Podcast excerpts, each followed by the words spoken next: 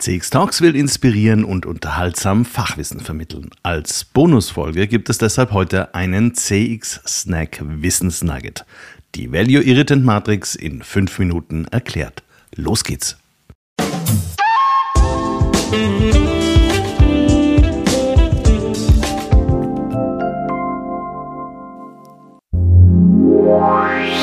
CX Talks wird diesen Monat unterstützt von MoveXM, einer Software-as-a-Service-Lösung für CX-Management, made, managed und gehostet in Deutschland. Internationale Konzerne wie VW oder BMW und mittelständische Unternehmen nutzen passgenaue Systeme von MoveXM, um automatisiert Kundenfeedback an allen Touchpoints der Customer Journey zu erfassen. Dank des großen Funktionsumfangs und zahlreicher Schnittstellen integriert sich MoveXM nahtlos in jede Systemlandschaft Umfangreiche Service-Trainings und Beratungsleistungen sorgen für eine schnelle Implementierung und effektive Kundenfeedback-Programme. Zukunftssicherheit wird dabei großgeschrieben. Mithilfe von KI hat MoveXM nicht nur Analysen und Insights auf das nächste Level gehoben, sondern auch innovative Features im Bereich Kundenservice zur Steigerung der Produktivität entwickelt. Das führt nachweislich zu noch größerer Zufriedenheit von Kunden und Mitarbeitern. Alle weiteren Informationen hierzu findest du auf www.movixm.com und der Sponsorenseite von CX Talks. Wenn Unternehmen zum Beispiel die Prozesse im Customer Service gestalten wollen, stellen sie sich früher oder später die Frage, wollen wir an der Stelle eigentlich überhaupt einen Dialog mit unseren Kunden oder bringt uns das ehrlich gesagt gar nichts, außer Mehraufwand? Als Customer Experience Manager haben wir aber gelernt, vom Kunden auszudenken. Und Kunden empfinden Interaktionen mit Unternehmen auch nicht immer als wertstiftend für sich selbst. Warum muss ich eigentlich selber nach dem genauen Ankunftsdatum meiner Sendung fragen? Das könntet ihr mir doch einfach mitteilen. Allein das Anfragen nervt. Eine einfach zu erreichende, gute fachliche Beratung hätte ich aber schon gerne. Wie sollen wir jetzt mit den unterschiedlichen Interessenslagen am besten umgehen? Da kommt die Value Irritant Matrix ins Spiel. Die Idee dafür hatte 2008 ein gewisser Bill Price, ehemaliger Global VP Customer Service bei Amazon. Zu finden ist sie in seinem Buch The Best Service is No Service.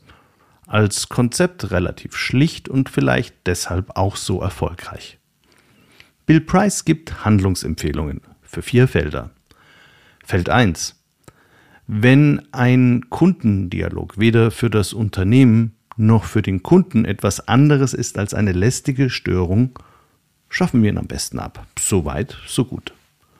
Feld 2. Finden Kunden einen Dialog störend, das Unternehmen hält ihn aber für wichtig, weil es vielleicht eine Chance ist, Cross-Selling zu betreiben, dann kann und sollte das Unternehmen diesen Dialog einfacher, angenehmer, weniger störend für den Kunden machen. Abschaffen sollte es diesen Dialog aber nicht. Man hat ja am Ende was davon. Feld 3. Kunden finden einen Dialog wertvoll, zum Beispiel Anfragen zur optimalen Produktnutzung nach dem Kauf. Unternehmen können diese Dialoge eher als störend oder wertevernichtend qualifizieren. Schließlich verursacht jedes Gespräch Kosten.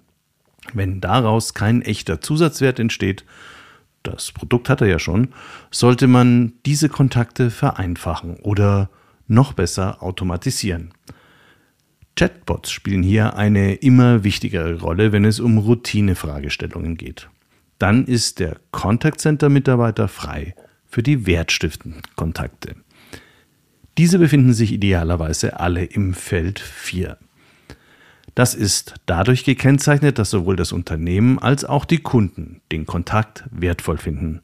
Das sind doch die idealen Voraussetzungen, diesen Kontakt so erfreulich wie möglich zu gestalten. Also Zeit nehmen, die richtigen Ressourcen einsetzen, empathisch auf die Bedürfnisse eingehen und dann entweder den Grundstein für eine noch bessere Kundenbeziehung legen oder gleich einen Zusatzservice reinverkaufen.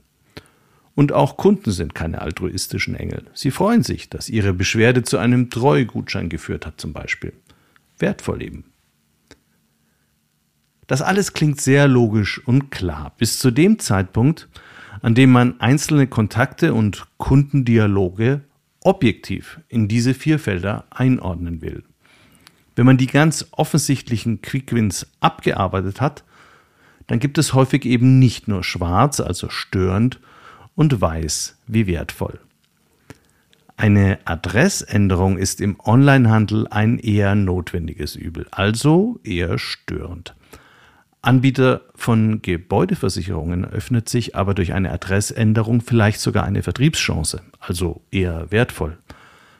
Man muss als Unternehmen also schon sehr genau hinschauen, Standardzuordnungen gibt es nicht. Zweites Beispiel. Eine Beschwerde ist zunächst mal unangenehm und verursacht Kosten. Eine gut gelöste Beschwerde steigert aber nachweislich den Wert des sich beschwerenden Kunden. Hat sich ein Unternehmen in der Not bewährt, wird das mit größerer Loyalität und nicht selten mit positiver Weiterempfehlung honoriert. Als Unternehmen kann ich den Beschwerdeprozess als Chance zur Loyalisierung nutzen, ihn also wertvoll machen.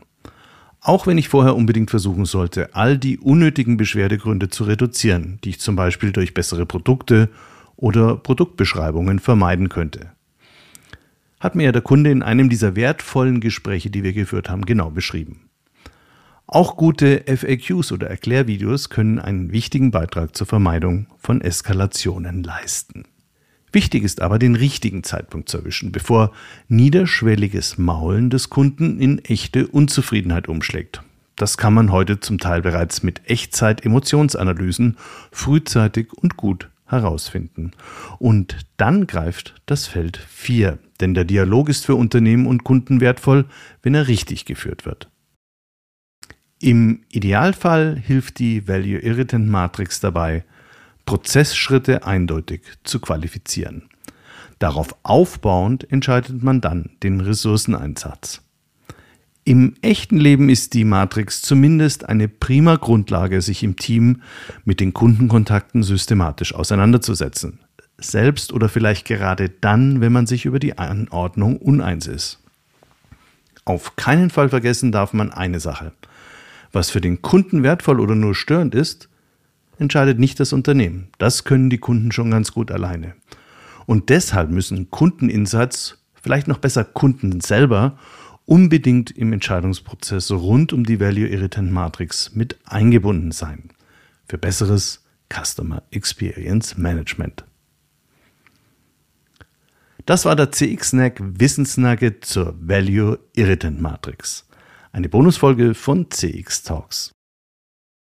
Wenn du noch mehr Wissenssnacks genießen willst, dann abonniere CX Talks. Jeden zweiten Dienstag gibt es neue Folgen rund um Insights, Technologie und CX-Management-Erfahrungen aus der Praxis. Ich freue mich auf dich.